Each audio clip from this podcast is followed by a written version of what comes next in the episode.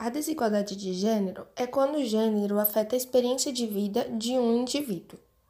As mulheres são as que mais sofrem com isso e, por isso, estão em uma busca constante para a igualdade de gênero. Não é uma luta fácil, já que para muitos é mimimi. Vamos relatar agora uma história para retratar e mostrar essa desigualdade. Beatriz acorda cedo para entregar seu currículo. Conforme vai passando pela cidade, se depara com um outdoor com o título A desigualdade de gênero na política continua alarmante, e o subtítulo era Mulheres ocupam apenas 13,2% dos cargos eletivos. No caminho, encontra Camila, sua amiga de infância, que trabalha no comércio varejista e atacadista.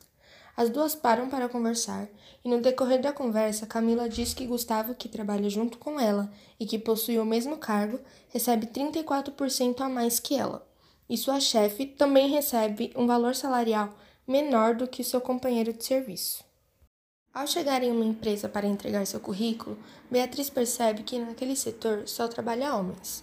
Ela então volta para casa abismada por perceber que a desigualdade de gênero é muito mais fácil de encontrar do que parece.